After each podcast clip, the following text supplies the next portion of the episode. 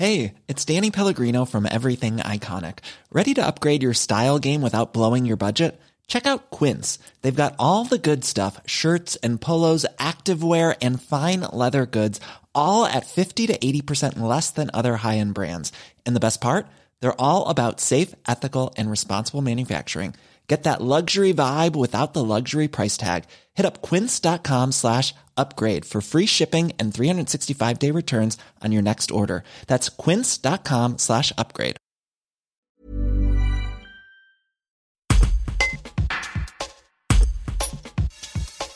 L'association Naturama, basée à Sainte-Colombe, a organisé des balades commentées dans la ville de Vienne à l'occasion des Journées européennes du patrimoine les 18 et 19 septembre. Son directeur, Christophe Darfeuil, dresse le bilan de ces visites qui confirment une érosion de la biodiversité en ville.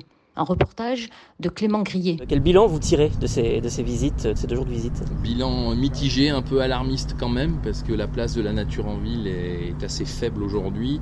Euh, même si euh, il y a un joli parc de ville aménagé, on a constaté qu'il était quand même très aseptisé et très euh, comment dirais-je, artificiel au sens c'est une vision très ornementale de la nature, pas du tout sauvage. Alors on a la chance sur Vienne d'avoir les Balmes qui sont un formidable corridor écologique, mais c'est vrai qu'en termes de continuité au centre-ville, on n'a rien, aucune continuité écologique. C'est un petit peu ce qui manque aujourd'hui.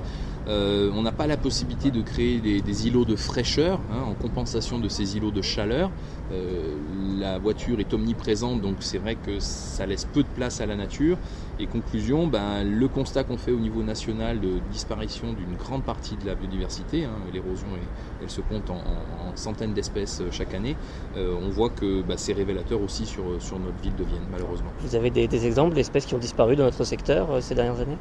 On, a des exemples tous les jours. Euh, bon, on a parlé tout à l'heure de, la loutre qui arrivait à recoloniser le Rhône tout doucement, donc ça c'est plutôt une bonne nouvelle. Mais on a d'autres espèces, euh, tout ce qui est insectes euh, nectarifères, donc on parle souvent de l'abeille, mais il y a toutes les abeilles sauvages. Il y en a un peu plus de 1000 en France aujourd'hui. Bon, bah, c'est vrai que sur Vienne, il y en a très peu, très très peu d'insectes sauvages du type du style euh, osmi, euh, euh, abeilles charpentières et autres, parce que les quelques hôtels insectes qu'on a installés, c'est très bien, mais on s'aperçoit que ce sont toujours les mêmes espèces qui en profitent. Il faut un ensemble de choses, c'est-à-dire qu'il faut le gîte et le couvert. Aujourd'hui, c'est un petit peu ce qui nous manque. C'est pas parce que vous avez mis un hôtel à insectes que forcément vous allez attirer tous les insectes dans, cet hôtel. Il faut arriver à lui trouver aussi une source de nourriture. Et ça, c'est pas évident. le, cortège de fleurs qui est installé, alors c'est encore une fois beaucoup de fleurs ornementales, mais il n'y a pas assez de, fleurs sauvage, il n'y a pas assez de fleurs présentes toute l'année. Euh, arriver à trouver un, panel euh, de fleurs qui fleurissent depuis euh, le mois de mars jusqu'à pratiquement fin octobre, c'est très compliqué aujourd'hui et, c'est ce qui va nourrir les, insectes toute l'année. Voilà. Donc ça, c'est une conception à avoir. Il faut penser la ville avec ce dérèglement climatique, arriver à anticiper ce qui va pouvoir se produire. Je sais que c'est pas évident, hein, les scénarios catastrophes sont nombreux, mais si on fait rien, euh, ben on est foutu. Bah, justement, parce que le, constat il est, un, peu pessimiste et même alarmiste.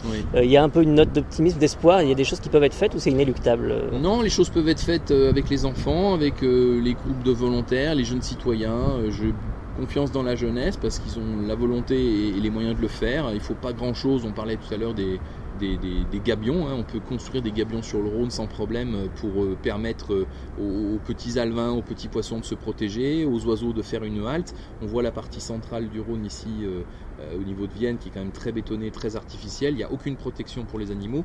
Donc créer des gabions avec des jeunes, c'est tout à fait envisageable. Ça ne demande pas grand-chose. Un petit peu de récup, un petit peu de bon sens, on peut faire des choses sympathiques qui flottent et qui permettent à la nature de se poser.